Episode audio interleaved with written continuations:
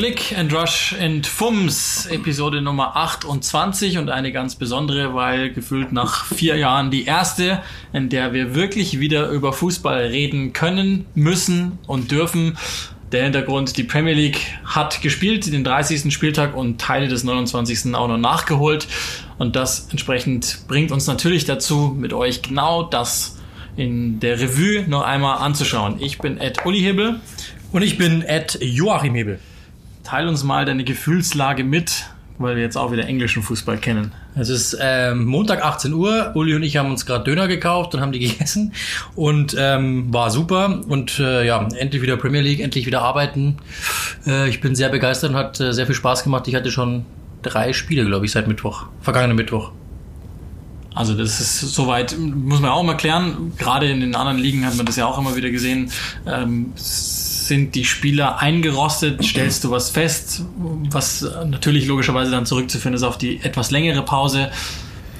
Also ich hatte jetzt vielleicht auch, waren die Spiele jetzt auch nicht sonderlich, ähm, nicht sonderlich toll, das kann natürlich auch sein, aber ich habe schon irgendwie das Gefühl gehabt, dass ein bisschen was fehlt. Ähm, ich glaube, dass auch körperlich einfach nicht jeder bei 100 Prozent sein kann. Wenn man die Trainer so hört, haben sie mir auch immer eigentlich wieder äh, gesagt, dass das sehr, sehr schwierig ist. Du weißt nicht, auf welche, also der, der Grund einer Vorbereitung ist, du machst dich auf einen Punkt fer äh, fertig, fit. Ähm, wenn du zwei Wochen davor ein Testspiel hast, hast du ganz andere Voraussetzungen, weil der Körper einfach noch müde ist, weil der Körper einfach noch nicht bei 100 Prozent ist, sondern natürlich schaffst du erstmal die Ausdauer, äh, die Grundlagenausdauer und dann gehst du da Schritt für Schritt rein, dass du irgendwann mit spritzig rauskommst am Ende. Und wenn du da irgendwo nur zwei, drei, vier, fünf, sieben Tage Verschub, irgendwo Verzug hast, bist du einem, auf einem ganz anderen Level. Und ich glaube, das hat man teilweise bei Mannschaften schon gesehen, dass die jetzt noch nicht bei 100 Prozent waren. Das Niveau war für mich teilweise gefühlt echt ähm, ja ein bisschen langsamer alles, äh, ein bisschen motorisch nicht ganz so geschult wie zuletzt. Aber ich glaube, aber man hat dann schon gemerkt, es kommt langsam, aber sicher wieder. Und die Mannschaften haben sich dann auch schnell reingespielt. Äh, ich glaube, dass eher schwierig ist. Zum Beispiel David Moyes hat seine Mannschaft, also West Ham United, ähm, mit Trikots trainieren lassen im Stadion, um sich einfach eben langsam daran zu gewöhnen, wie es ist, in diesem Stadion aufzulaufen, wo eben keiner auf dich wartet, wo normalerweise eben normalerweise ja 80.000, keine Ahnung, wie viel sind im London Stadium, 60.000, äh, die auf dich, die auf dich warten. Und ich glaube, dass das eben der große Unterschied. Es sind schon eine große Mixtur daran, ähm, aber ja, äh, auf jeden Fall, es war schon ein bisschen anders, ist klar. Also ich glaube, das wäre ja auch gelogen zu sagen, nee. Gerade David Moyes kann auch ganz gute Argumente, glaube ich, gebrauchen. Ähm, lass uns vielleicht noch mal ganz kurz drüber reden, weil, weil auch das ist ja neu irgendwo in England. Ähm, keine Zuschauer, das ist ja das, das, das sogenannte Geisterspiel, den Begriff kann ich auch schon so wieder nicht haben, ist ja tatsächlich für Engländer nochmal neu. Wir haben schon darüber gesprochen, dass die meisten Fans wirklich einverstanden damit sind, einfach nur im Sinne der Weiterführung der Liga und der Beendigung auch der Liga. Mhm. Ähm, und trotzdem, glaube ich, gibt es schon Spiele wie zum Beispiel das Merseyside Derby, das ja im Fernsehen dann ja. äh, überragend Rekord ähm, Quoten eingefahren hat. Äh, mit, das mit meistgesehenste Spiel, glaube ich, der Premier League-Geschichte. Also das sind halt schon Spiele, wo du merkst, die Rivalitäten werden dann schon halt auch ganz häufig von Fans befeuert, um es mal positiv zu formulieren. Ja, auf jeden Fall. Also ich glaube, das merkt man schon, dass ähm, eben genau das der Punkt ist, ähm, dass die Fans natürlich da ihren, ihren Beitrag leisten, auf jeden Fall. Ähm, und das ist eben genau der Punkt. Ich meine, es ist ähm, nicht, nicht grundlos so, dass man eben sagt, äh, der Heimvorteil ist eigentlich mehr oder minder weg. Also ähm, ich habe das auch mal rausgeschrieben, dass eben das fast sich ähm, halbiert hat, die Chance äh, der Heimmannschaft zu gewinnen. Das ist eigentlich vollkommen irre, also wenn man das jetzt mal rausrechnet. Ähm, und äh, ich glaube, es waren äh, 43 Prozent in der Bundesliga waren es zuvor, also vor Corona, 43 Prozent, dass das Heimteam gewonnen hat und äh, jetzt sind es nur noch 22. Also man merkt schon, da ist, ist fast eine Halbierung. Ähm, der Durchschnittswert war 1,51 Punkte im Schnitt für das Heimteam davor, jetzt danach ist es nicht mal mehr ein Punkt. Also man merkt, das ist auf jeden Fall da und dann kann man natürlich diesen Faktor Fans auf gar keinen Fall rausreichen. Ja, du hast mit Sicherheit natürlich, ähm, kannst sagen, ich kenne das Stadion schon mal, ich weiß, wie ist der Rasen, ich weiß, ähm, alle haben ja auch nicht die gleichen Maße, alle, alle, alle, ähm, alle Grüns und weißt, weißt, wo die Kabinen stehen, weißt, wie du da nach Hause kommst, alles klar und ähm, hast natürlich ein bisschen ein Gefühl dafür, hast keine Reisestrapazen mit Sicherheit, aber im Grunde genommen, ja, es, es, es fehlt schon was, klar. Also für den Zuschauer zu Hause nicht, weil ja EA Sports ein bisschen hilft. Ja, das ist tatsächlich auch noch was, über das wir reden müssen. Also das kannst du jetzt nochmal aus anderer Sicht, also die, die meisten wahrscheinlich alle, die jetzt hier zuhören, haben es ja nur passiv mitbekommen, aber du hast es ja sozusagen aktiv mitbekommen und musstest ja damit irgendwie umgehen auch. Also, ja, es ist, also es war schon ehrlich gesagt wild, weil ähm, also da kann kann unsere, es wurde von der Premier League so angeboten, ähm, dementsprechend, das wird halt dann, ich hatte zum Beispiel das erste Spiel, bin beim ersten Mal so ein bisschen über, erschrocken, weil ich mir dachte so, okay, machen die das jetzt wirklich auch im Stadion? Ja, scheinbar machen sie es auch im Stadion. Okay, krass. Ich dachte, es würde nur quasi als Tonoption angeboten werden. Das war nicht der Fall, sondern es wurde auch teilweise im Stadion eingespielt. Da bin ich schon ein bisschen erschrocken am Anfang. Ich hatte damit kein Problem, ehrlich gesagt, weil äh, ich während dem Live-Spiel ja sowieso ähm, auf dem iPad bin, äh, auf dem Laptop bin, ähm, verschiedene Seiten anschaue, verschiedene Dateien, die ich offen habe, dann schaust du das Spiel an, bla bla bla. Das ist einfach nur die fünfte Ebene, auf der du unterwegs bist. Ich brauche da jetzt keinen Ton, mich stört das nicht. Ähm, hört jetzt dumm an, aber wir haben schon so viele Spiele gemacht, auch mit, da manchmal hast du einen Engländer noch drauf, der spricht, manchmal ist dein, äh, dein, dein Ablaufredakteur, der noch mit dir spricht. Also ich bin es mittlerweile gewohnt, auf fünf Ebenen irgendwo Ton zu haben, deswegen mich hat es jetzt nicht groß gestört. Wo es dann komisch wird, ist, wenn der Ball in Torrichtung geht und der Regisseur ähm, dann einfach mal glaubt, der Ball geht rein und ein Jubel so mehr oder minder aufzieht. Ähm, dann wird es schon so, dass du dir denkst, okay, geht jetzt rein oder was? Wieso weiß der mehr als ich? Und dann schaust du da hin und denkst dir, okay, äh, nee, der war eigentlich nicht drin, der war nicht mal annähernd irgendwie in die Richtung. Und das alles natürlich mit zwei Sekunden Versatz, weil da jemand sitzt, der das macht. Das fand ich komisch. Ähm, ich weiß aber auch von äh, Kollegen, ähm, ich werde keine Namen nennen, äh, die riesengroße Probleme hatte damit und die einfach gesagt haben, dann auch zur Tonregie bei uns, bitte nehmt das runter, weil es macht mich wahnsinnig. Ich finde, das ist total fake, es hört sich einfach nicht organisch an und macht mich eher wahnsinnig. Ähm, ich persönlich hatte kein Problem, finde, dass, ja, also dass es einen Testspielcharakter irgendwo hat, so von den äußeren ja, Merkmalen, ist sowieso so. Ähm, und wenn dann wenigstens ein bisschen Ton ist, hat es mich jetzt nicht gestört. Aber ich hatte dann gestern zum Beispiel das nicht drauf, da war es ganz leise und hatte dann auch weniger. Also mich, mich hat nicht gestört, so oder so. Aber ich bin da wahrscheinlich auch unkompliziert. Die Sache ist die, und ähm, also grundsätzlich, glaube ich, muss man mal sagen, die, die, das hat ja inzwischen jeder Sender, der die Bundesliga übertragen hatte, hat ja die Option angeboten, dass du quasi ein künstlich erstelltes Tonfeed bekommst, äh, wo dann eben eingespielt wird mhm. von meistens von irgendwelchen äh, Audio ähm, ja, wie auch immer, Operateuren man das nennen will, äh, die dann von der EVS sozusagen parallel Tonspur eingespielt haben. Das aber von anderen Spielen, zum Beispiel von anderen Spielen, genau, einfach ja. eine generisch aufgenommene Atmosphäre, die dann halt äh, hier oder da gemessen am Spiel verändert werden muss. Bei uns waren es zwei Leute, die für ein Spiel dafür verantwortlich waren, die mhm. das, die das gemacht hatten. Und man muss ähm, schon dazu sagen, die, das, das, also erstmal vorne weggeschickt, wer das braucht, der, der soll das gerne schauen. Also völlig egal, ob man auch Ton ausmacht, kann ja jeder entscheiden für sich, genau. wie er genau. will. Aber was ich an der Premier League Version besser finde, ich finde sie nicht gut, das sage ich gleich mal vorneweg, aber was ich an der Premier League Version besser finde, ist, diese Version, von die ich jetzt gerade gesprochen habe, Bundesliga, das ist ja sozusagen eine, eine, in dem Fall audio-virtuelle Realität. Also das heißt, da wird was dazu gedichtet, was da nicht ist. Und in der Premier League, wie du es eben gesagt hast, das wird auch im Stadion eingespielt dann ist das die Wirklichkeit, die du überträgst. Und das finde ich schon mal besser. Weil, und ich zitiere Christian Bruns vom Power Wrestling Podcast, und den Kommentar dazu fand ich sehr, sehr gut.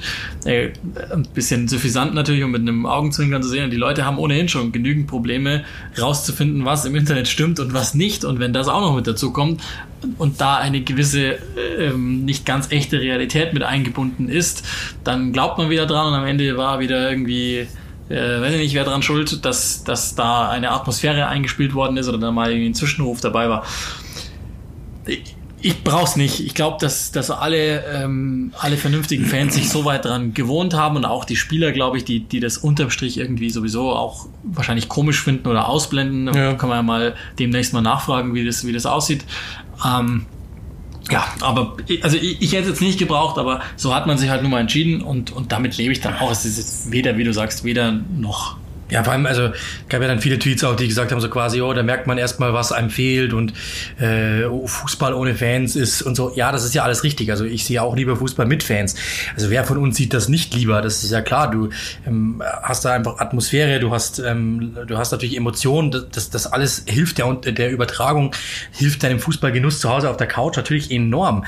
Aber ähm, am Ende des Tages, jetzt kommt wieder mein schöner, mein schöner, mein schönes geflügeltes Wort oder mein schöner geflügelter Begriff, ähm, geht es doch darum, dass du Fußball schaust. Und mir geht's um den Sport und nicht darum, ob das also in erster Linie, ja, wenn natürlich macht's mir mehr Spaß, wenn, ähm, aber ja, wie heißt es immer schön, besser widerlich als wieder nicht. Also es ist, es ist, ich schaue lieber Fußball, als dass ich dann ohne Fans. Ähm, das ist ähm, nicht mein Ding. Also einfach dann zu sagen, dann schalte ich ab, das werde ich nicht verstehen. Also ich will den Sport sehen und hatte gestern trotzdem meinen Spaß an den Spielen oder vorgestern oder am Mittwoch, weil ähm, es einfach, ja, du siehst endlich wieder Fußball und darum geht's mir. Und ob dann Fans dabei sind, macht's natürlich schöner, ist klar. Äh, eine Torte oben mit einem Sahnehäubchen ist schöner als ohne. Es sieht auch besser aus, ist absolut klar, schmeckt wahrscheinlich auch ein bisschen besser. Ähm, aber wenn du Hunger hast, ähm, ja, dann ziehst du dir halt auch die Torte ohne Sahnehaube rein. Alles gut. Und ich habe sehr, sehr viel Hunger. Generell sind wir ja davon ausgegangen durchaus, dass äh, vielleicht ein bisschen mehr Zufallsfaktor mit drin ist oder dass eben gewisse Dinge außer Kraft gesetzt werden, wie eben beispielsweise Heimvorteil. Da mag es ja auch nochmal Standorte geben, an denen das extremer ist als auf anderen. Das ist, glaube ich, auch klar. Und trotzdem, ähm, so, was, wenn man jetzt die Ergebnisse einmal durchguckt, die die ganz, ganz, ganz große Überraschung ist eigentlich gar nicht dabei. Also mal ausgeklammert vielleicht Arsenal, da kommen wir gleich noch drauf. Mhm. Das hätte man sich vielleicht irgendwie anders vorgestellt. Aber alles in allem sind die Ergebnisse halbwegs vorhersehbar gewesen und jetzt nicht ins Extrem gefallen, was ja auch schon mal im Vergleich zu den meisten anderen Ligen echt schon mal erstaunlich ist. Weil da hat es die schon gegeben, diese Ausreißerergebnisse, von denen du gedacht hast, nee, das kann so nicht zustande kommen. Ja, genau. Also das war schon so. Ich habe überhaupt das Gefühl, dass alle Mannschaften sich so ein bisschen schwer getan haben, irgendwie groß ja, zu rollen. Das hat man irgendwie so das Gefühl dass irgendwie keiner so die große ja, Offensivkraft irgendwie aufbrach bringen konnte, aber äh, im Grunde genommen ja ist es so. Also es war schon ähm, eigentlich jetzt nicht die große Überraschung dabei, wie gesagt, außer dem Arsenal, ja, das muss man schon sagen, aber Ansonsten ähm, Newcastle, die, ich habe zum Beispiel Newcastle gegen Sheffield gestern gemacht, da kannst du es dir erklären, weil es war einfach eine gelb-rote Karte äh, und dann brechen die halt zusammen, das muss man auch sagen. Äh, aber ansonsten ist es eigentlich ausgeblieben, ist ja fast schon eine kleine Sensation, dass äh, Liverpool nicht gewonnen hat zum Beispiel. Ich meine, das, das würde ja schon äh, hierzulande fast als Sensation gesehen. Ja, also ja. Ja, ja. Ich, also ich glaube, da, da kann man, das konnte man Ancelotti schon zutrauen, dass er dass er da ein bisschen zu spät, Salah war 90 Minuten auf der Bank.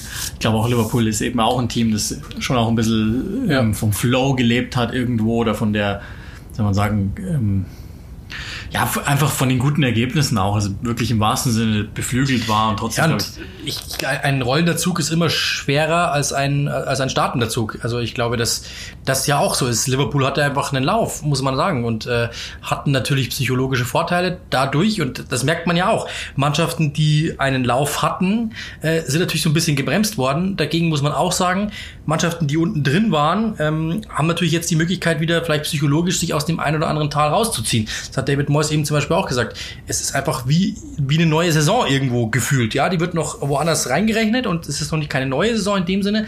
Aber er meinte, so eine Turniercharakter hat schon, so ein eigener Pokal irgendwie, meinte er. Ähm, und dementsprechend äh, glaube ich schon, dass du da schon was rausziehen kannst. Ich glaube, dass wenn, stellen wir uns mal vor, du hast am Mittwoch verloren 0 zu 3 gegen Brighton. Du bist West Ham, hast 0 zu 3 verloren und spielst am Samstag wieder. Ich glaube nicht, dass du mit breiter Brust ins Stadion einläufst. Erstens, du bist fertig. Ich glaube nicht, dass du rausgehst und sagst, boah, wir haben es aber drauf. Dagegen, was kümmert dich denn deine Niederlage von vor drei Monaten? Also die kümmert dich psychologisch ja. mit Sicherheit nicht mehr. Ja. Und deswegen glaube ich schon, dass äh, da schon ein kleiner Unterschied ist und eine kleine Annäherung. Und dann halt einfach, ja, das ist halt die große Frage in einer normalen Vorbereitungswelt, ja, normalen Saisonanfang, bereiten sich alle auf dasselbe Datum vor und alle sollten am, wann war es, 10. August, 14. August, 15. irgendwas, sollten alle fit sein, alle bei 100 Prozent. Und die meisten Trainer kriegen das ja logischerweise auch hin, machen sie ja lang genug. Äh, und das ist halt, glaube ich, die Schwierigkeit gewesen. Ähm, der eine hat vielleicht ein paar Ausfälle mehr, kann nicht gleich dann weißt du nicht genau, wann geht's los. Der eine schätzt ein, es geht am 17. Juni weiter, der andere am 13. Juni, der andere am 25. Juni. Da kann jede Woche dir 2, 3, 4, 5, 7, 8, 9, 10 Prozent bringen oder eben auch nicht. Lass uns vielleicht mal ganz kurz versuchen, das, den ganz großen Gewinner stelle ich noch nicht fest, aber zumindest mal drauf zu gucken, wer oder wo hat sich was getan? Gibt es Verlierer? Da würde ich schon eher ein paar Mal Ja sagen. Also können wir vorwegschicken, schon ganz unten. Also unter dem Strich hat sich nichts verändert, aber West Ham hat einmal gezeigt, glaube ich, oder zweimal, dass das wird ein, ein extremes Unterfangen. Ich habe ehrlich gesagt immer noch passend zu dem, was ich, was ich auch schon in der Vorschau des Restarts gesagt habe, mein Gefühl, ähm, offensiv ist es nichts. Es ist einfach Bei? bei West Ham. Ja. Es ist einfach nichts. Es ist einfach gar nichts. Ja, also ich habe das Spiel ja auch äh, kommentiert. Also das war für, für mich auch, ähm, das war einfach wirklich gar nichts. Also ähm, ich verstehe es auch nicht. Hinten haben sie es eigentlich gar nicht so schlecht gemacht, ähm, aber nach vorne ist es einfach äh, wirklich. Also das ist auch. Ich habe mich sehr damit beschäftigt mit den statistischen Werten des, des Teams. Die sind eigentlich in allen statistischen Werten irgendwo im unteren Mittelfeld. Also es ist nicht irgendwie ganz katastrophal, aber auch nicht irgendwie im unteren Mittelfeld halt, ja. Äh, Und das, das sagt halt auch was über dich aus. Also wenn du mir sagst, was ist denn die Stärke dieser Mannschaft, fällt mir jetzt nichts ein, ehrlich gesagt, auf Anhieb. Äh, Die haben vielleicht ein paar nette Fußballer drin, vom Namen her, okay. Wenn du mir jetzt aber sagst, was ist die Schwäche der Mannschaft, glaube ich, wird es auch schwierig, weil sie sind eigentlich defensiv gar nicht so schlimm, weil sie schießen, äh, sie sind auch offensiv gar nicht so schlimm. Schießen, glaube ich, 1,4 Tore im Schnitt, glaube ich, unter David Moyes, aber kassieren hat 1,8. Also das heißt, du hast halt immer irgendwie so ein Problem. Aber sieht ja zunächst erstmal gut aus. Wenn, dann ist es die Defensive. Aber wenn du dir die anschaust, ist die eigentlich auch gar nicht so schlecht. Die haben mit Declan Rice gespielt da hinten drin, mit, mit Diop gespielt, ähm, mit dem jungen Ngakia, mit links da hinten raus mit Cresswell. Das ist ja eigentlich eine gute Viererkette eigentlich, wenn du es dir mal so überlegst. Also Ja. Declan Rice hat auch sehr gut gespielt. Eigentlich sieht's ja ordentlich aus. Auch das Mittelfeld ist ordentlich besetzt. So. Aber, und, und das war auch von den Werten her okay. Aber dann sind halt zwei Böcke drinnen, wo du einfach zweimal unkonzentriert bist und kassierst zwei Tore. Dann, ja, dann ist es halt nun mal so. Also in der Premier League zweimal unkonzentriert zu sein, ist meistens halt auch dann zwei Gegentore. Ja, und es ist halt schon, äh, schon also die, um den Schwachpunkt, ich, ich will mir jetzt, das soll jetzt gar nicht so klingen, als, als habe ich was gegen David Moyes oder so, aber die Anlage ist Ja, ja. wow. Genau. Also das ist, das ist Also es schon ist- es echt ist- wenig mit diesen Spielern. Das ist schon wirklich Ja. sehr, sehr wenig. Die ihm jetzt auch nicht unbedingt helfen, das muss man auch sagen. Ja, aber also, Also ein Philippe Andersson, muss ich sagen, der hat zum Beispiel, also das, wenn du mir gesagt hättest, das ist ein Freundschaftsspiel, das ist ja am generell dessen gesagt, Problem, Junge, dass, der, dass, dass du ja. den, glaube ich, nochmal dreifach und vierfach einladen musst, um mal äh, irgendwann mal äh, Flamme zu fangen. Ich weiß gar nicht mehr, wann das war. Das war letztes Jahr, glaube ich, irgendwann um die muss auch so im Januar gewesen sein oder Dezember, Januar, wo er mal wirklich eine Phase hatte mit sechs, sieben Spielen am Stück, wo du gemerkt hast, der, der hätte von den Anlagen her Ja. das Zeug dazu, einer der besten zu sein auf der Position, aber alles in allem läuft er da schon sehr unmotiviert rum. Ja, ja, genau, Trotzdem, es tut mir leid, irgendwann als leitender Angestellter, wenn, wenn du, das habe ich auch schon ein paar Mal gesagt, wenn du die letzten drei, vier, fünf Vereine derart in den Sand gecoacht hast, dann musst du irgendwann auch mal zur Verantwortung gezogen werden und das sieht halt schon irgendwie im Negativen nach der Handschrift von David Moyes aus. Aber ja, Declan Rice mal wieder in der Innenverteidigung gespielt. Das erste Mal, glaube ich, seit März 18. Haben ja auch viel in, in England gefordert. Ähm, das hieß es eben, er sei dort einer der Besten. Äh, und im Mittelfeld nur ein besserer Eric Dyer, der die Bälle querschiebt und einfach seinen Körper reinstellt. Ähm, hat es gut gemacht in der Innenverteidigung, glaube ich, kann das auch und äh, kann dort der Mannschaft auch helfen, aber ja, er alleine kann es auch nicht machen, wenn dann einfach sonst an, ansonsten einfach ja frei zum Schuss gekommen werden darf. Villa mit einem Punkt aus zwei Spielen, einmal gegen Sheffield, einmal gegen Chelsea, das war noch irgendwie so vielleicht eingepreist. Aber gegen Chelsea geführt halt, ja, das ist Ja, natürlich. zur Pause sogar. Dann hast du ähm, Bournemouth, die verloren haben zu Hause und auch, auch echt nicht gut ausgesehen haben. Ja. Also ähm, generell erschreckend schwache Entwicklung. Also unten hat sich eigentlich wenig getan, bis auf Brighton, die Arsenal geschlagen haben und damit so der erste kleine Gewinner sind. Ja. Die dürften da unten fast raus sein, fünf Punkte Abstand. Also klar, noch ist nichts vorbei, aber ähm, das ist, sieht halt, ist ja zumindest ein Punkt, glaube ich, oder drei Punkte, mit denen sie jetzt nicht unbedingt gerechnet hätten und ich auch nicht. Southampton ist, ist, wie wir gesagt haben, noch ein Dreier davon entfernt, wirklich sicher zu sein, auch wenn es rechnerisch noch nicht so aussieht, Ja. aber das ist der Fall. Also die haben diesbezüglich schon mal gewonnen. Newcastle, glaube ich, kann man auch nochmal, das ist so der einzig in der Höhe vor allen Dingen etwas überraschende Ja, Sieg, den es gegeben hat an dem Wochenende. Kann man halt auch erklären, ja. Also ähm, die haben, es war ein Spiel auf, Au- ich habe es ja, äh, wiederhole mich, äh, Redundanz, das alte Thema. Ähm, die haben wirklich also ordentlich gespielt. Es war bis zu dem Zeitpunkt ein, ein Spiel auf Augenhöhe. In der 50. Minute sieht Igen gelb-rot äh, nach ja mehr oder minder äh, einer ja, ähm, wie nennt man's äh, Notbremse. Äh, war halt noch so weit, dass es einfach bei gelb blieb. Und äh, Basham lief auch noch rein, insofern alles okay, also richtige Entscheidung, aber waren dann halt einer weniger, weil er in der 31. 31. glaube ich schon gelb hatte. Ja, dann äh, bist du einer weniger. Und dann ist natürlich das, was, was, was passiert dann. Ja, dann, dann, ich glaube, paar Minuten später, vier fünf Minuten später, treffen die zum 1 zu 0. Und dann ist eben das, was dann immer, was dann immer gesagt wird. Also ich habe viel, mir haben auch viele angeschrieben, die dann gesagt haben, dann bricht bei Sheffield alles ein, was haben die denn für ein Abwehrverhalten? Wer sich in dieser Saison Abwehrverhalten erklären lassen möchte, schaut sich bitte ein paar Spiele von, von, von Sheffield an. Wie die es machen, was die machen, wer wie, wann, wo sich einsetzt, auch was du machst, wenn du fußballerisch unterlegen bist und trotzdem immer wieder Zweikämpfe führen musst, wenn du auch mal einen Fehler machst, wie du hinterherläufst, dass du eigentlich immer Einsatz hast.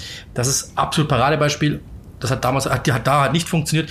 Und jeder von uns, der Fußball gespielt hat, weiß, wenn du in Unterzahl ein Gegentor kassierst, ist es very likely, dass du das zweite noch kriegst und das dritte vielleicht auch noch, weil du dir denkst, ach, ist doch eh schon wurscht. Also moralisch war die Mannschaft einfach nicht mehr Sheffield, sondern es war einfach dann normales Fuß, einfach, ja, eben nicht mehr die Defensivmannschaft, die sie normalerweise sind.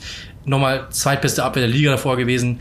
Also da dann über schlechtes Abwehr zu verhalten, das ist zu erklären, kannst verlieren, alles gut. Das Gute ist, dass um sie herum recht wenig passiert ist. United hat nur einen Punkt geholt, gut Wolverhampton. Ähm, bei Tottenham ist relativ wenig. Jetzt kommt halt noch Crystal Palace von hinten und die haben inzwischen den FC Arsenal überholt mhm. und zum Zeitpunkt der Aufnahme hat Burnley noch ein Spiel weniger als Arsenal. Bedeutet, kann auch durchaus sein, dass Burnley Arsenal noch einholt, da wäre Arsenal Elfter.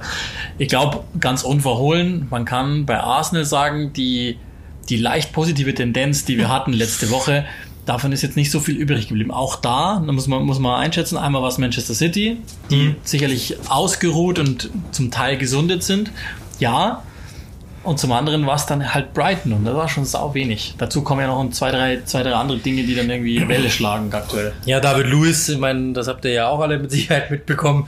Äh, ich glaube, Meter verschuldet, rote Karte, noch einen katastrophalen Fehler. Also äh, nach, nach Einwechslung überhaupt erstmal, sich dann aber hinzustellen und sich zu entschuldigen, da dachte ich mir auch, okay, also das Interview war witzig, er hatte echt Eier, sich da zu entschuldigen, aber ähm, also... Die hat er im Übrigen immer gehabt, ich war absolut. vor Ort auch äh, bei, bei der Geschichte mit, mit Kepa, als der sich nicht auswechseln lassen wollte und, und das dann irgendwie ein Riesenthema war. Der Einzige, der tatsächlich ja. rauskam und gesprochen hat, war, war wirklich David Lewis. Ich glaube manchmal auch zum Eigenzweck irgendwo ähm, und insbesondere auch ganz gerne mit den portugiesischsprachigen Kollegen, aber alles in allem, die hat er schon. Aber der muss ja, also offenbar ist da was vorgefallen, dass, dass der im Grunde gar nicht in den Planungen war. Und auch wenn man den Blick bei Einwechslung sieht, der ist ja, glaube ich, auch in diversen Memes rumgegangen, glaube, ähm, dass, dass dieses Kapitel zu Ende geht, ist, ist er, er, hat ja, das war ja der, der Grund, glaube ich. Er hat ja gesagt, dass ähm, er sich selbst einfach zu spät über seine Zukunft äh, klar geworden ist und hätte da einfach viel früher mehr entscheiden müssen oder, oder entscheiden müssen, bleibt er oder bleibt er nicht. Ähm, und äh, dementsprechend äh, quasi einfach dann auch gesagt hat, das war der Fehler von ihm, dass er da einfach zu spät sich klar geworden ist, was er machen will oder was er nicht. Ich glaube auch, dass er, also ähm, ich glaube nicht, dass er äh, bleibt bleiben wird, bin ich mir ziemlich sicher. Also das nach diesem Spiel gleich fünfmal nicht, bin ich mir, bin ich mir fast sicher. Dazu kommt, ähm, jetzt mal, also du hast null Punkte aus, aus zwei Spielen. Dazu kommt, Bernd Leno hat sich schwer verletzt. Ich, ich weiß gar nicht die, die Diagnose, aber ich glaube, wer diese Bilder hat sehen müssen, und das ist, ist ja leider dann des Öfteren auch nochmal per Standbild nach draußen getragen worden. Die übertragenden Kollegen von BT haben sich dagegen entschieden, das zu zeigen, so wie sie es auch gehört. Aber Verdacht auf Kreuzbandriss heißt es. Ja. Also Saisonende eh klar. Und ähm, tja, wahrscheinlich auch, auch, also den werden wir vermutlich bis ja wahrscheinlich Februar nicht mehr sehen, würde ich jetzt mal denken. Oder vielleicht irgendwie rund um Weihnachten noch. Natürlich super bitter für ihn jetzt persönlich. Arsenal mal rausgestrichen, aber für ihn persönlich ist natürlich saubitter. Ja, vor allem Spiel 1, ja klar. Also ich muss ehrlich sagen, da haben ähm, wir gestern ja auch drüber gesprochen. Ähm, ich finde es dann auch schwierig, äh, das so zu zeigen, ehrlich gesagt, weil also, wenn du der Kommentator bist, ja, dann hast du immer das Gefühl, jetzt zeigen die das noch fünfmal, noch fünfmal. Ich habe dann teilweise echt immer Scham, weil ich mir denke, dessen Familie sitzt dort, ähm, vielleicht seine Freunde sitzen dort, aber du als Zuschauer denkst dir ja auch, boah, das tut echt weh. Und ähm, also ich bin da echt immer froh, wenn dann eben zum Beispiel BT sagt, nee, wir entscheiden uns dagegen, wir zeigen das nicht fünfmal. Das hat irgendwo dann, glaube ich, auch was ähm, so ein bisschen, ja, also bei einem Unfall schaut man einfach nicht zu, sondern man geht weiter. Und das ist es, glaube ich. Und auch ich habe es dann oft auch online gesehen, dass Leute eben das, das, das Portale das gepostet haben. Also ich war da immer kein Freund davon, ehrlich gesagt, weil ich persönlich will jetzt auch nicht von mir ein Bild sehen, wie ich mit offenem Knie irgendwo liege oder so. Oder, nutzt auch, ja, nutzt auch keinem was. Ja, also schwere Knieverletzung, genau, schwere Knieverletzung ist, ist, ähm, ist äh, eine Überschrift, die ich äh, speichere und sage, oh, tut mir leid und dann war es das für mich auch. Aber ich bin jetzt da keiner, der sagt, ich muss mir dieses Video, ich habe zum Beispiel das Video nicht angeschaut danach. Ähm, ich habe ich hab, äh, gehört, schwere Knieverletzung, ich schaue mir das Video nicht an, weil ich muss, ich weiß, er ist umgeknickt, ich weiß, da war eine Fehlbelastung ähm, auf, auf dem Knie, das ist so weggeknickt, okay, ich sehe das ähm, und ich muss mir das nicht nochmal anschauen. Also ich bin jetzt nicht so sadistisch veranlagt, dass ich mir jetzt irgendwie denke, ah, okay, oder masochistisch veranlagt, dass ich jetzt irgendwie sage, wow, krass, ähm, ich muss, finde das geil, ähm, ich muss jetzt ein kaputtes Knie sehen. Nein, danke. Gute Besserung an Bernd Leno. Ähm, es tut mir auch leid für Bernd Leno, es tut mir leid für Arsenal, äh, aber das ist alles, was ich dazu sagen will und auch hören muss, ehrlich gesagt. Sehen brauche ich es gar nicht. Nee, geht mir, geht mir ganz genauso. Auch von mir gute Besserung. Ähm, ja, Arsenal wird jetzt, also das ist, das ist vielleicht für, für Martinez eine gute Chance, von dem ich schon noch denke, dass wir was, was sehen werden, auch weil, er, weil ich ihn für ganz gut halte. Ähm, das ist vielleicht so dann diese ja, bescheuerte äh, Halbwege, Halbwegssegen da in so einer, in so einer ganz fiesen Zeit eigentlich.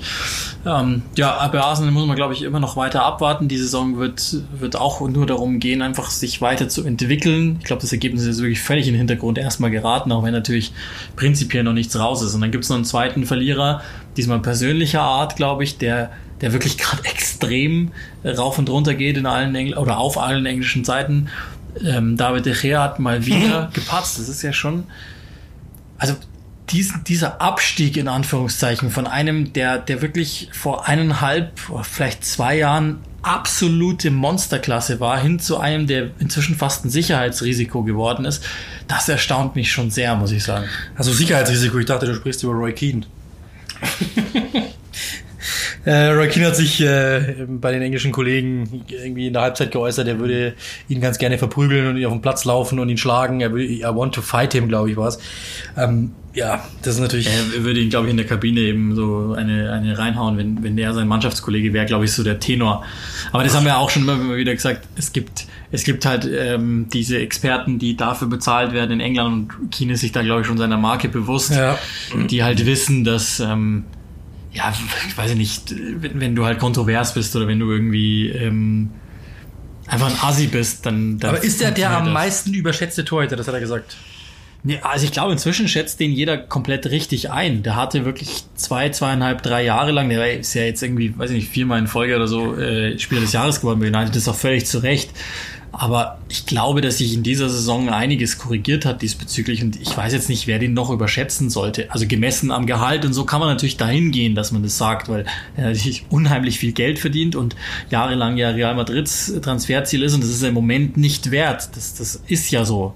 Aus welchen Gründen auch immer. Also das, das ist ja das, was ich mich da frage. Das hat ja, in dem Sinne kann das ja keine sportlichen Gründe haben. Da kann ja auf einmal eine Wurst sein, sondern da muss ja schon irgendwie irgendwas Persönliches vorliegen. Irgendetwas, äh, weiß ich nicht, das ihn aus der Bahn wirft oder seine Konzentration, sein Flow stoppt oder so. Also Helge Peyer hat mir das mal, hat mir das mal anhand des Beispiels äh, Testegen gegen Neuer erklärt, dass einfach im Grunde jede einzelne Bewegung noch zu, zu etwas gemacht wird.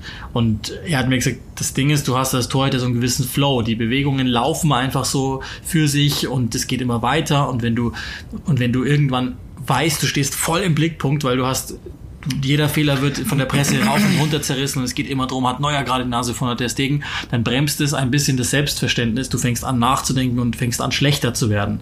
Und äh, dann gibt es eigentlich nur Verlierer in dieser ganzen Geschichte. Und ähnlich muss es bei De Gea ja auch irgendwo sein, weil der kann ja nicht plötzlich einfach scheiße sein. Und ich, und, und ich gehe auch nicht so weit, auch das habe ich schon gelesen, dass er zwischenzeitlich ähm, zu stark bewertet wurde. Nein, der war teilweise einfach Wahnsinn.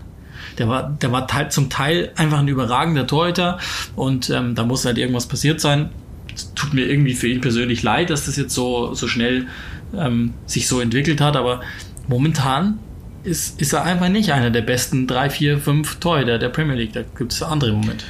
Ja, äh, sehe ich genauso. Vor allem, ähm, ja, also seine Abwehrwerte sind jetzt auch nicht so katastrophal und man muss eins sagen, das habe ich dann auch eben getwittert, ähm, man darf ja auch nicht vergessen, also die Abwehr von Manchester United hat sich auch nicht mit rumbekleckert zuletzt. Also insofern, du kriegst halt auch mal einen aufs Tor, wo du einfach sagen musst. Es sind halt ähm, diese einzelnen Aussetzer, die, die er hat, die, wo, wo du denkst, hä, das ist ihm nicht passiert früher. Oder ja, ja, genau. ganz zu Beginn das ist halt passiert. Das, ja, genau. Aber ja, genau. Da war also, drüber weg. Jetzt bei den Saves sehe ich gerade irgendwo im Mittelfeld ähm, der Liga. Ich glaube auch bei den, bei den, bei den, äh, bei der Abwehrquote ist er, glaube ich, auch irgendwo im Mittelfeld. Also er ist jetzt auch nicht irgendwie so katastrophal, dass man jetzt irgendwie sagen müsste, ähm, Wahnsinn oder das ist so schlimm oder also insofern ja, also ich finde es jetzt nicht so katastrophal, dass man jetzt irgendwie sagen müsste bei Roy Keane kommt er dazu, er hat eine Vergangenheit bei Manchester United. Äh, glaube ich, er wäre ganz gern da irgendwie was. Erstens. Zweitens, ich glaube, dem tut es einfach auch weh, wenn sein Team, sein Team verliert. Ja, also das ist, glaube ich, mit Sicherheit denen verbunden. Und ich glaube, dass das der Grund sein wird, warum der da einfach so reagiert. Also ich kann mir jetzt nicht unbedingt vorstellen, dass da jetzt irgendwie das große Problem war. Weil dass er halt da auch dafür bezahlt wird, ein Asi zu sein. Das ist er ja. Also der ist an ja, der genau. Stasi. Ja, ja, genau. Dafür Dafür, dafür, dafür wurde bezahlt, ja, genau. Ich sehe jetzt gerade, ähm, aber was, was die, äh, was die äh, Fehler betrifft, die zum Tor geführt haben, hat er drei. Das ist auf Rang zwei der Liga zusammen mit Jan Bettnarek, Pickford und Ederson. Nur Dubravka hat mehr. Und das ist eben auch dann, das ist nämlich dann auch, muss man auch sagen, das Narrativ. Äh, Dubravka ist Dubravka, daher sagen alle, einer der besten Torhüter der Premier League. Ist er auch, mit Sicherheit. Also das, der macht das sehr, sehr gut. Aber äh, also den packt man halt anders an. Bei De Gea weiß man, der verdient, was verdient er im Monat? Ach, Ich weiß viel, es nicht. Sehr viel. Ähm, und dann und Manchester United kommt dazu und Real und dann kommen natürlich diese ganzen äh, fetten Überschriften und dann verkauft sich's besser zu sagen, der ist eine Wurst, als dass man einfach sagt, ja, hat David Gea, der macht mal einen Fehler. Also ich, das habe ich schon mal gesagt. Ich verstehe einfach diese Ups und Downs nicht. Warum ist jemand, der alles rausholt, immer gleich der Beste aller Zeiten und jemand, der einen Fehler macht, immer kann nicht mehr seine Schuhe, Schuhe zusammenbinden oder seinen Namen schreiben? Das verstehe ich nicht. ja, wobei ich, war ein also Fehler, muss, okay. Aber man muss schon sagen, in dem Fall, glaube ich, ist es schon fair, über ihn zu diskutieren. Ja, aber nicht der, der überbewerteste Torhüter der Nee. Welt und Nee, das äh, ich will halt- ihn schlagen und sowas. Zu sagen, er hat einen Fehler gemacht und was macht er momentan nicht gut, ja, das bin ich der Erste, das ist mein Job. Aber nicht äh, zu sagen, Vollidiot oder so, das, das geht mir zu weit. Ja. Das ist eben der Punkt. Auf alle Fälle, also am Ende ging es noch 1-1 aus Tottenham auch.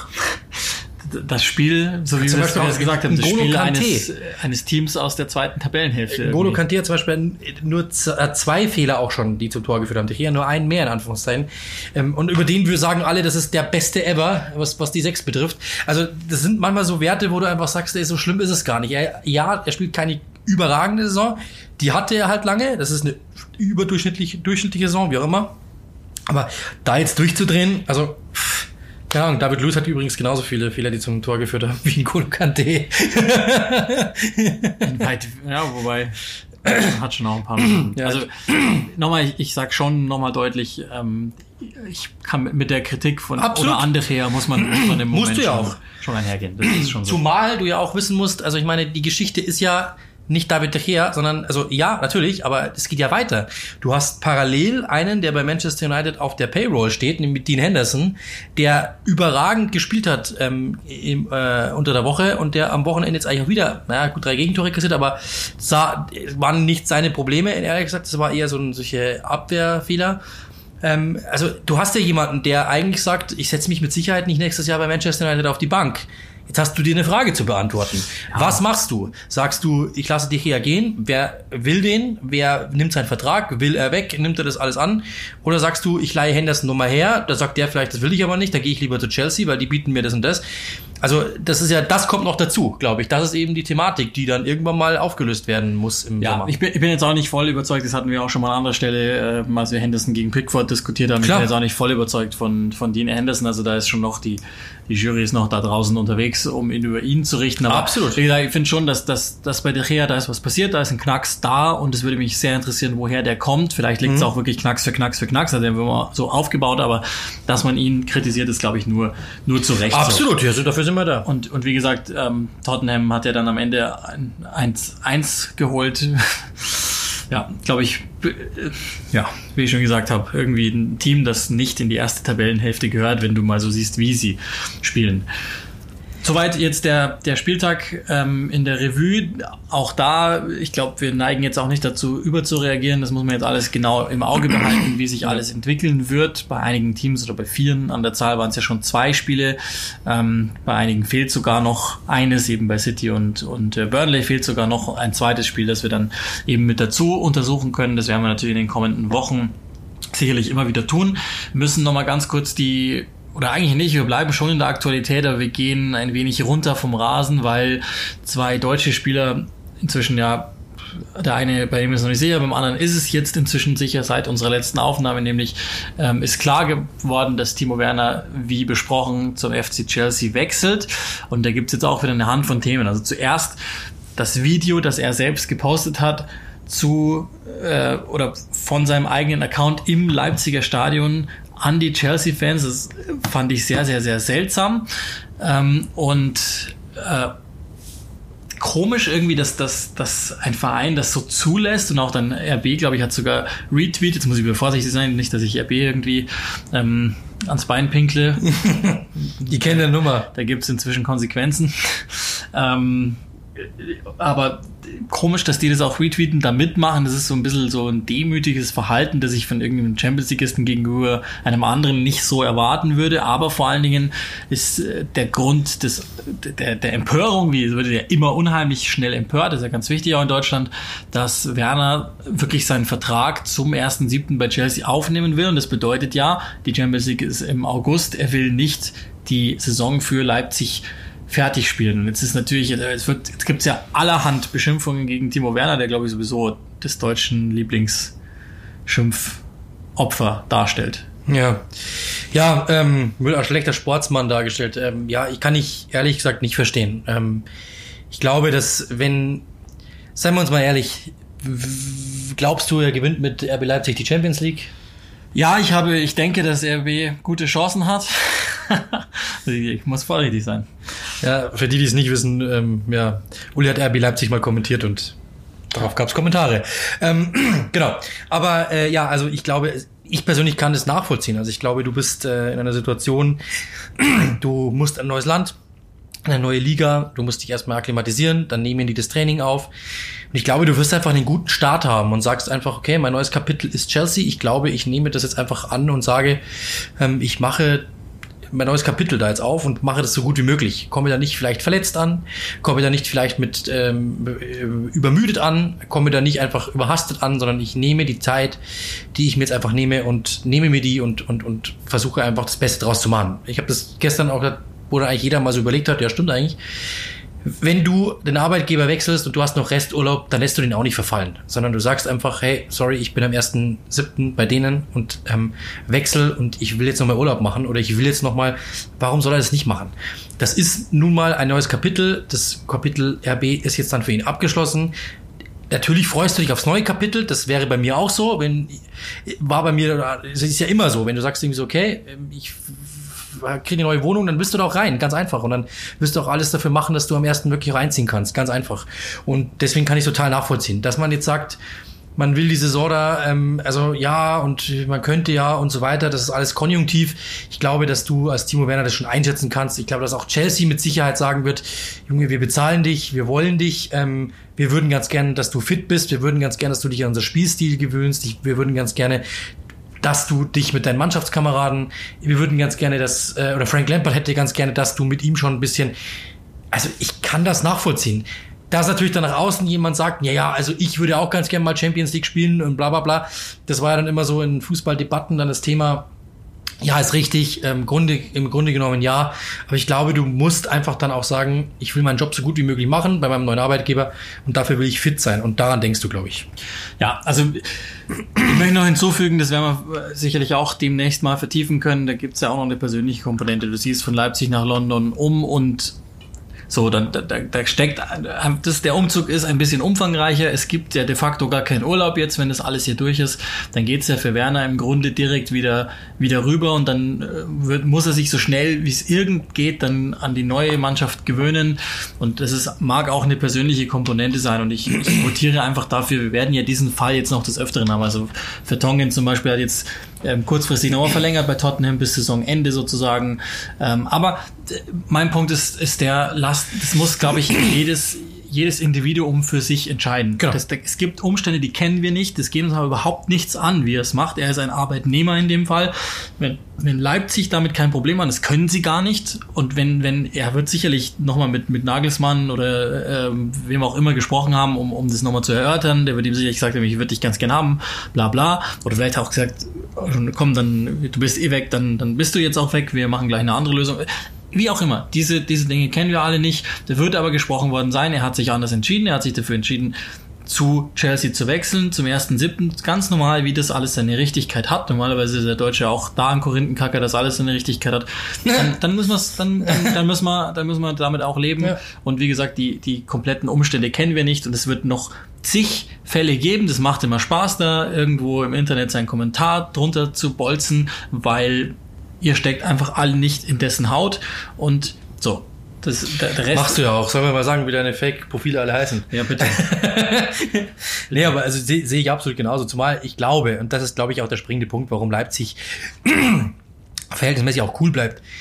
Ich vermute, dass letztes Jahr, als der Vertrag ausgelaufen war, wäre, die einfach gesagt haben, du bleibst noch ein Jahr, du verlängerst und nächstes Jahr lassen wir dich gehen, dann kriegen wir wenigstens so eine fette Ablösesumme und wir legen dir einfach keine Steine in den Weg.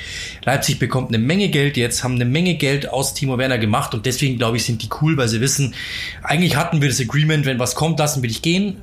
Das haben wir dir versprochen. Dagegen hast du uns versprochen, du bleibst noch ein Jahr und jetzt ist einfach, müssen, jetzt halten einfach beide nur ihre Versprechen ein. Leipzig tut es mit Sicherheit ein Stück mehr weh als zuletzt oder als sie es gedacht hätten letztes Jahr. Aber ich glaube, dass das der Punkt war und mehr nicht. Also ja. da bin ich mir ziemlich sicher. Ja. Deswegen sind die auch cool geblieben. Deswegen hat da auch keiner was gesagt. Der einzige war ja Julian Nagelsmann, der dann halt nur diesen einen Halbsatz fallen hat lassen, so quasi, schade, dass wir halt keinen Spieler nachnominieren dürfen für die Champions League. Das, glaube ich, ist das Problem, dass er natürlich ganz gerne einen Stürmer einfach mehr gehabt hätte. Vielleicht wissen sie auch schon, wer der Neue ist. Ja, bin ich mir auch mit ziemlich sicher, dass die mit dem Scouting-Apparat wissen, wer es sein könnte. Ja, ähm, heißt ja irgendwie Adam Lotschek zum Beispiel, habe ich mal gelesen, dass der es irgendwie wäre. Also, äh, dementsprechend glaube ich, dass das eher das Problem ist des Trainers. Der Rest sagt sich, wir wussten, dass er gehen wird, wir wussten, ähm, dass wir ihn nicht halten können, weil er hat diese Ausstiegsklausel, die haben wir ihm eingeräumt, weil wir ihn ein Jahr länger haben wollten, damit er nicht ablösefrei wechselt. Und das, glaube ich, ist das Thema. Ganz einfach. Ja, gehe ich auch fest davon aus. Ich will es auch gar nicht größer aufblasen, genau, weil dann also, wieder ein paar Trolle einfach ähm, gegen Timo Werner abstinken online irgendwo und also überlegt ähm, euch die Situation mal, ihr würdet einfach den Arbeitgeber wechseln und was würdet ihr denn machen? Dann würdet ihr auch sagen, hey, ich will da gut anfangen, ich will mich gut einleben, ich fange jetzt sicherlich nicht an, die zu nerven, weil die sagen dann auch, ja, noch mal, warum also, kommst du drei Wochen später, du? Ich will es wirklich nicht aufblasen, lass uns beenden, ja. da steckt ein Umzug mit drin. Ja, ähm, überlegt euch mal, wenn ihr in, innerhalb eines Ortes umzieht und jetzt müsst ihr das ganze Land wechseln, da hängen ja Papiere dran, bla bla bla. Unter Corona auch noch. Ja, genau. Also das so, aber lass uns zu einem anderen Wechsel kommen, der eventuell bevorsteht oder auch nicht. Das können wir ja auch nochmal diskutieren. Ähm, und vor allen Dingen die Einschätzung dessen. Also was klar ist, auch da wieder vorneweg, äh, Pep Guardiola hat bestätigt inzwischen, dass äh, Leroy Sané den Verein verlassen wird. Oder anders, hat seinen Vertrag nicht verlängert. Der würde dann 21 auslaufen. Sprich, wir alle kennen das Fußballbusiness so gut zu wissen, dass ähm, er mit hoher Wahrscheinlichkeit im Sommer nochmal verkauft werden soll. Jetzt geht's da offenbar noch drum, wo geht er hin? Das ist auch irgendwie allen relativ klar mit Bayern München. Aber vor allen Dingen geht's ähm, darum, dann auch ähm, sich zu überlegen, wie ist die Ablösesumme. Da scheinen noch irgendwie Differenzen zu sein, so um die ja, 20 Millionen ähm, Euro, von denen man ungefähr liest. Ja, ich bin gerade bei Twitter unterwegs und der Hashtag Fresse ist ganz weit oben.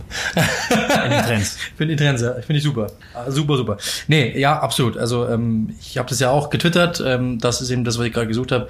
Ähm, Guardiola war mit der Arbeitseinstellung von äh, Leroy Sané auf dem Feld oft unzufrieden. Nach vorne ähm, einfach sich teilweise nicht an Anweisungen gehalten. Guardiola jemand, der es eigentlich gerne hat, wenn der links außen, was er ja meist gespielt hat, wirklich auch die Linie hält, also direkt an der Linie steht. Er ist zu oft reingezogen. Ähm, hat, hat sie auch zu oft eben schon dort äh, dann positioniert, zu oft auch nach wenig, zu wenig nach hinten gemacht. Äh, und auch so, er sagte mal, er muss lernen, was es heißt, ein Profi zu sein.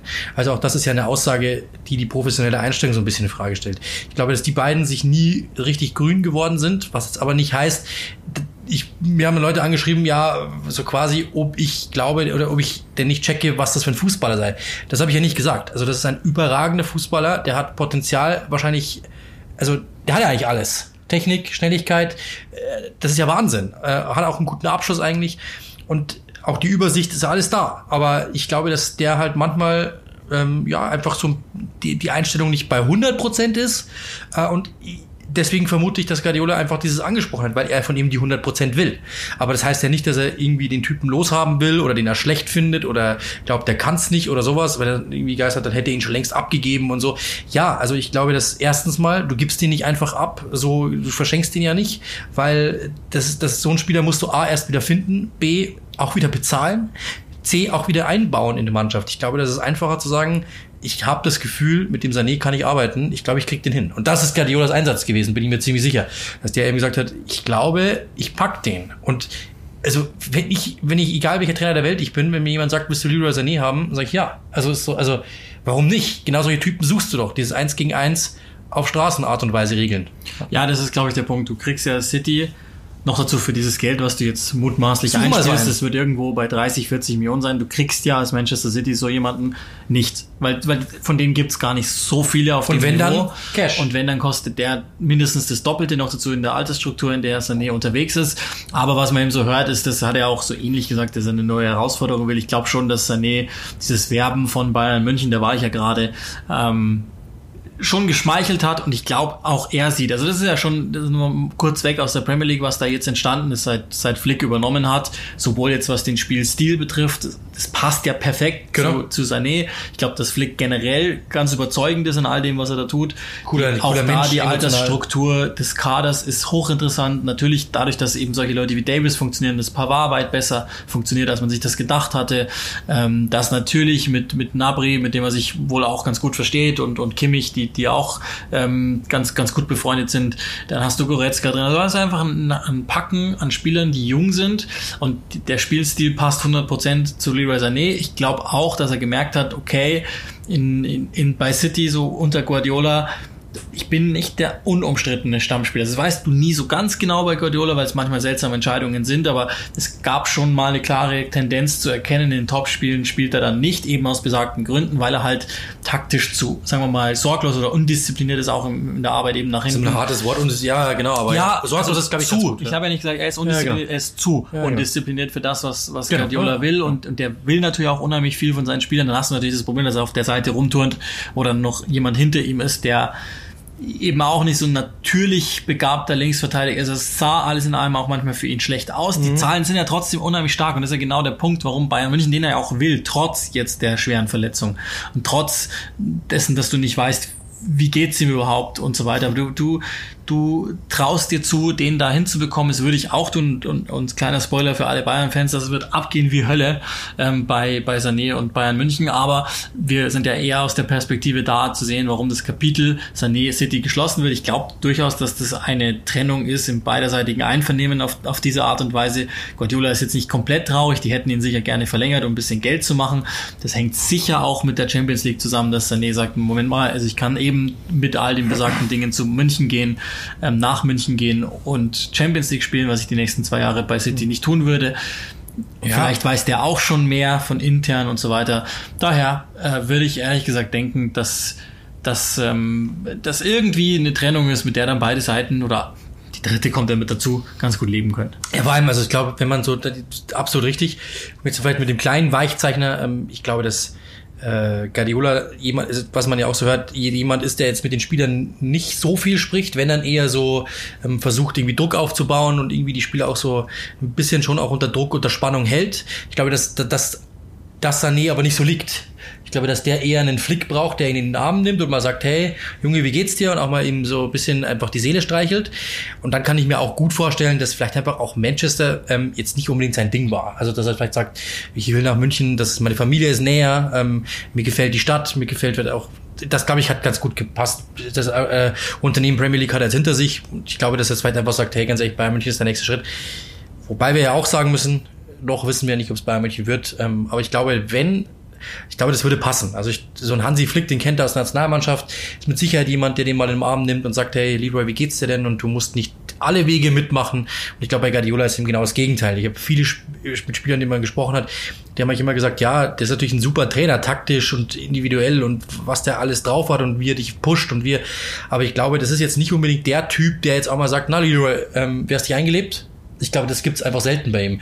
Und ich glaube, dass so ein Sané das schon ganz gut gebrauchen kann. Das ist schon so ein Künstlertyp äh, und der passt, also ich glaube, das, das mit Flick könnte das funktionieren. Sehr, sehr gut. So menschlich. Ja, glaube ich. Also Sehr äh, empathischer Ja, Typ und so. Also Das ist generell, glaube ich, ein Spot, den du als Profifußballer gerade so, so erstaunlich kann sich das drehen. Ja. Weil, wer hätte das noch gedacht, irgendwie im Oktober oder so, aber ähm, das hat sich echt zugunsten Bayern Münchens gedreht. Das ist, glaube ich, eine der positiven Prognosen, die man haben muss in Fußball Europa, gerade was die Top-Teams betrifft.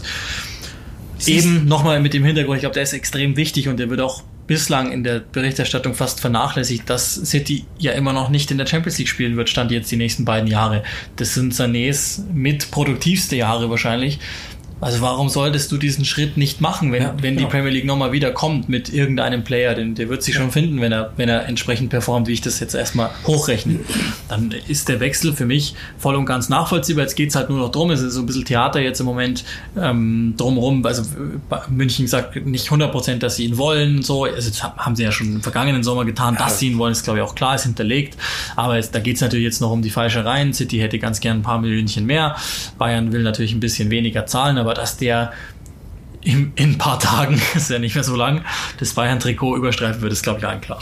Absolut. Ähm, nur kurz abschließend, äh, also wenn du natürlich bei Man also und das ist wirklich dann jetzt der Abschluss, du warst bei Manchester City nicht hundertprozentig Stamm, äh, hast nicht gewusst, in welcher Situation du bist. Und dann kommen die Bayern um die Ecke und sagen dir, du bist unser Mann, wir wollen genau dich, du bist die Nummer eins. Das schmeichelt dir, wenn die dich schon seit einem Jahr, dann sagen, dann bist du verletzt und die schmeicheln dir immer noch. Ich glaube, das gefällt jedem. Das ist mal, das ist mal, glaube ich, das Abschlussstatement. Die Abschlussfrage an dich ist aber noch, war es dann am Ende ein, also ist er gescheitert? Nein. Genau, das war eigentlich nur die Frage. Nein, nein, Hätte nein. ich, jetzt Also, auch nicht, also ich würde auch sagen, nein. Das ist, das- ich glaube, da, da muss man unheimlich viele Graustufen. Nee, genau, das ist einbauen. deswegen die Frage auch so frech gestellt. Die, die Idee war ja schon, und das hast du ja auch bei Löw gemerkt im, im Nationalteam, die Idee ist ja schon gewesen, ähm, dass der dort dann reift zu einem absoluten Führungsspieler. Ich glaube, der wird er nie werden, sondern er ist einfach derjenige, der, er dir, nicht, ja. der dir eben andere Dinge dazu liefert und du musst um ihn herum die Typen dazu bauen, die für ihn äh, arbeiten, damit er dann am Ende mit eins gegen eins mit Tempo und so weiter vollenden kann. Die Zahlen sind super. Ich glaube, äh, es hat man ja auch gerade gesehen, als, als äh, Sané nicht nominiert worden ist für die Weltmeisterschaft, wie die Engländer reagiert haben, die das überhaupt nicht fassen konnten, dass so ein Spieler dieser Klasse mit diesen Attributen nicht dabei sein kann. Die, das können die bis heute, glaube ich, nicht richtig registrieren, wie, wieso das so gekommen ist. Und das zeigt auch, dass der einen, einen guten Ruf genießt in England auch völlig zu Recht. Er hat halt die letzten zwei, drei Prozent und das mag auch vielleicht einfach eine Timingfrage gewesen sein, halt dann nicht funktioniert, aber also mein Gott, du warst vielleicht hier und da hast du nicht gespielt, damit Riyad Mahrez spielen kann. Ja gut, ist, ist schon okay, würde ich sagen. Ja, also die, wie gesagt, also das vor allem auch da, also selbst ein Sterling hatte äh, oder hat diese Saison überragende Werte und dann gibt's wieder ein Spiel, wo er nicht spielt. Wo du dich manchmal dir die Frage stellst, was? Hä, aber das ist doch eigentlich ein guter Gegner. Also normalerweise müsste der doch genau heute. Das ist bei Guardiola einfach nicht so, dass du sagen kannst, äh, wenn du Spielstärke 90 hast, spielst du immer. Weil der einfach sagt, äh, ich brauche heute andere Attribute. Ich will heute eben nicht jemanden, der nur äh, eins gegen eins geht, sondern ich will jemanden, der vielleicht auch ein bisschen nach hinten arbeitet, weil die werden uns fordern, gerade über die linke Seite zum Beispiel. Und dann ist er vielleicht schon raus. Das kann einfach nur die Abwägung sein in zwei, drei Situationen. Und dann sagst du, und da ist, dann sagt Guardiola eben nicht, der hat Spielstärke 90, der hat 88, ich wähle immer 90, mathematisch einfach ausgerechnet, sondern er sagt halt, ich brauche den. Ganz einfach. Und 100% jetzt mal die Fanperspektive abgelegt, äh, da hast du es ja dann auch immer mit Hardcore-Bayern-Fans zu tun in solchen Diskussionen, dachte, die, du einfach, die einfach ihren neuen Spieler schon mal vorher schützen wollen. Das ist ja auch irgendwie ganz nett. Aber ich glaube, er hat einfach wahnsinnig viel gelernt, so wie jeder Spieler das immer Klar. sagt unter Guardiola. Und das wird ihm sicherlich auch ganz gut tun in der Endabrechnung seiner Karriere. Aber auch, dass der Charakter dann einfach auch ein anderer geworden ist, wenn du unter Guardiola mal gearbeitet wenn hast, du auch warst im Ausland warst, genau. ja, und du warst alleine in England unterwegs, du hast diese, diese Medienlandschaft mitbekommen. Ich glaube, dass, du, dass der mit einer viel breiteren Brust in die Bundesliga zurückkommt, Ja. indem er sagt, ich habe schon ein paar Länder be bereist, ich habe schon ein paar Sachen gesehen.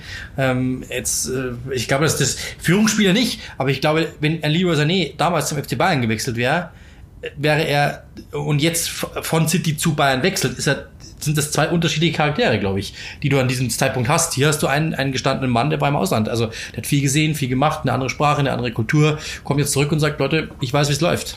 Wenn er jetzt noch scheiß normale Sackjacken trägt, dann kann er echt ein Liebling werden in Deutschland. Ich kann auch übrigens mittlerweile das Label sagen, wo die Jacke damals herkam, die Lammfelljacke mit. Aber das bitte dann in den DMs. Keine Werbung. Bevor wir, bevor wir sind ja schon wieder weit fortgeschritten in der Zeit, eine Sache völlig verschwiegen. Ja. Es ging ja los ohne, ohne alle Beteiligten. Also die Technik wollte noch nicht so ganz.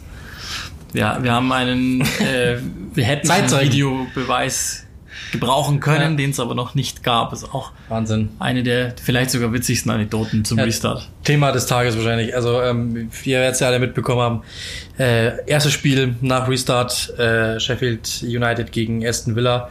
Der Ball, äh, den Sheffield reinschlägt, ist klar im Tor. Nyland fängt den Ball hinter der Linie. Trotzdem muss Michael Oliver sagen, kein Tor, seine Uhr hat nicht geblinkt. Ähm, was natürlich irgendwo verrückt ist. Goal Line Technology hat gesponnen angeblich, weil irgendwo Kameras verdeckt worden sind von Spielern. Äh, es ist schon echt sehr, sehr wild gewesen und ich glaube, ihr habt es alle gesehen, das war wirklich so der Aufreger und ging ja auch wirklich um die Welt, ähm, dass, dass wie das passieren kann, also das ist schon wirklich crazy, weil der Ball war deutlich hinter der Linie. Und dass da dann ehrlich gesagt, also ich meine, du darfst mich gerne verbessern, dass da dann der Videoassistent nicht sagt, okay, auf der Uhr steht es zwar nicht, kann es vielleicht ein technisches Versagen sein? Dann, äh, aber wir sehen doch, der Ball war hinter der Linie. Komm, Michael, du musst den, du musst sagen, es war Tor, weil auch wenn es die Uhr nicht anzeigt, es war ein Tor. Dass das nicht möglich ist, ist doch wirklich wahrscheinlich das einzige, das, das wirkliche Versagen. Ja, aber lass uns trotzdem, also ja, stimmt, klar, das ist auch irgendwie schwierig, wenn sich generell schwierig, glaube ich, wenn sich Menschen zu sehr auf, auf ähm, Maschinen verlassen. Ist, also, ist uns heute übrigens auch passiert äh, Navigationssystem eingegeben, wir wissen eigentlich, wo es hingeht, nur ungefähr und trotzdem fahre ich dreimal im Kreis. Also Ja, selbe Idee. Ich, ich finde ich find das Beispiel noch viel besser, wenn Leute immer aufs Mindesthaltbarkeitsdatum schauen, dann schmeißt du vielleicht manchmal irgendwie Käse weg oder so, der eigentlich noch super ist, top riecht, aber nein, steht da drauf, also muss es so sein. Und ähm, ich glaube, da muss man manchmal sich selbst mehr vertrauen als dem, aber äh, um es positiv äh, zu machen, das wird ein weiterer Punkt sein, der bei allen dann drauf liegt, was passiert denn bei technischem Versagen, das mag es ergeben, durchaus, klar. dass das dann ein weiterer äh, Punkt ist im, im ähm, Buch dann, was die Videoschiedsrichterei betrifft und äh, dann können wir ja den Podcast langsam auch schon beenden, dass natürlich ein klares Plädoyer dafür hätte jeder Mensch einen Chip drin, dann würde sowas nicht passieren. Genau, ja, wahrscheinlich. Vielleicht brauchen wir, brauchen wir das auch, den, den neuen ähm, A1 Bionic, irgendwas, keine Ahnung, was weiß ich. Ja, so ist es. Ich glaube, das war's. Das äh, war dann auch das Wort zum Montag. Ja, Dienstag Spieltag. ist ja immer unser Tag. Ähm, Aufnahmetag war heute Montag und ähm, wir hoffen, dass wir nächste Woche mit einer ganz besonderen Aufgabe aufwarten können. Mehr dazu aber kommenden Dienstag bei Episode 29. Das, glaube ich, ist dann dieser Cliffhanger, den wir mal gelernt haben, den wir setzen sollen. Ihr dürft gespannt sein, was das ist. Wenn Uli Cliffhanger wird's immer gut oder schlecht.